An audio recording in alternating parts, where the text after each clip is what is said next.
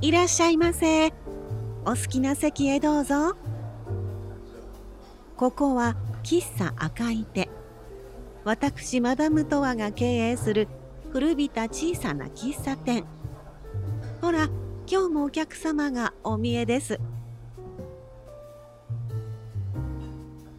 いらっしゃいませ。あらあら、扇子を片手に、まあまあ、本当に急に暑くなりましたね。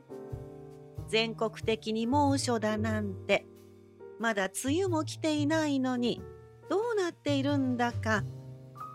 さ、どうぞ、ほかほかのおしぼりお使いください。よく紙製のおしぼりもあるけれど、うちのおしぼりはきちんと基準を満たしたレンタル業者の蒸しタオルですから雑菌も匂いもありませんよ。え？本当は額の汗を拭きたいけれど顔を拭いたらマナー違反ですって？そんなことありませんよ。一時その行動が親父臭いとかなんとか言って笑い話にもなりましたけどね。もともとおしぼりというのは江戸時代の旅籠で旅人の手足を洗うのに手ぬぐいを絞ったものを渡したのが始まりなんだそうです。それを考えたら手のほかに顔や首くらい拭いたって別にいいんですよ。まあ体とか足の方までとなるとそれはちょっと見た目的にもどうかなとは思いますけれどね。温かい蒸しタオルで拭いた後はさっぱりとしてスーッと涼しくなりますよ。もし躊躇されてるんでしたら少なくともうちの店では問題ないですね。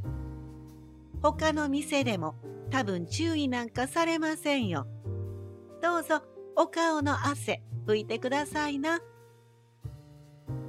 おしぼりのマナー違反といえば、そのおしぼりでこぼした調味料を拭いたり、テーブルを拭いたりすることの方がどうかと思いますね。使い捨ての不織布のおしぼりならまあともかくレンタルのタオルのおしぼりってのはね、人の肌を拭くものなんですからね。掃除用具じゃないんですもの。そしてそれをまたレンタル業者さんへお返ししてきちんとした基準のもときれいな状態で洗って殺菌して再びお借りするんですからひどく汚してしまってはダメなんです。たまに店員さんがお客さんの使ったおしぼりでテーブルを拭いているのを見かけることがあるけれど私に言わせりゃあれこそが論外ね。そういえばね海外から観光に来た人たちが皆さん口を揃えておっしゃるのは日本のおしぼりサービスは素晴らしいってことらしいですよ。外国だとお水もおしぼりも有料だったりいたしますよね。おしぼりのおかげで緊張がほぐれてリラックスができるし衛生面でもとても良いとおっしゃってるそうです。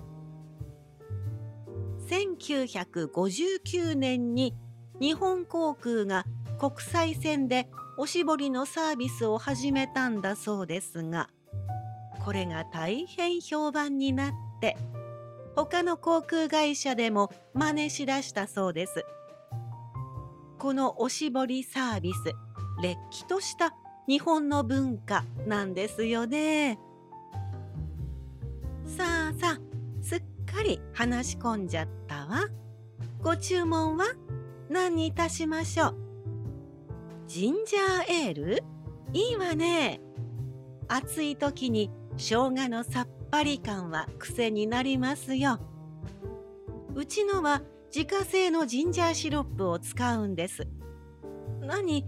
大げさなものじゃなくてね、ご家庭でもできますよ。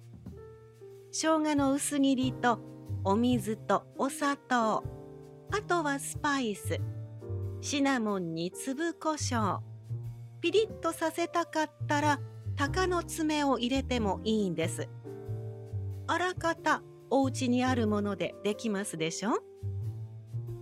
全部入れたらお鍋でコトコトと煮詰めて粗熱が取れたら保存瓶に入れて冷蔵庫で保管してね。だいたい2週間くらい持つかしらね。このシロップ、氷を入れたグラスで炭酸で割ったら、シュワシュワの自家製ジンジャーエールの出来上がり。スキッとさっぱり、ほのかに甘くて美味しいんです。はまりだしたらこればっかりなんてことになりますよ。それくらい夏の炭酸にはうってつけなのよね。ピリッとしてるしカクテルの材料にもなるわけだからちょっと大人の炭酸ね。この自家製シロップにはまりだすといろいろと工夫をしたくなるものでねうちの店ではさらにお砂糖を変えてみたり例えば黒糖を使うと味にコクが出るような気がするわね。スパイスだって今時はスーパーでもいろいろ売ってますからね。蜂蜜やレモンを入れて煮込んでもいいわね。辛さと炭酸の刺激を強めにしたり、お子さんとみんなで楽しめる優しい味にしてみたり。自家製ってのはそれが楽しいんですもの。だからね、生姜だけじゃなく、いろんな自家製シロップにはまり出す人もいらっしゃるんですよ。ガラスの保存瓶にいろんな材料を入れてずらっと並べてみたりしてね。これが綺麗なの。これからの時期はしそシロップや梅シロップなんてのもいいわね。おっと、これ以上のレシピは企業秘密です。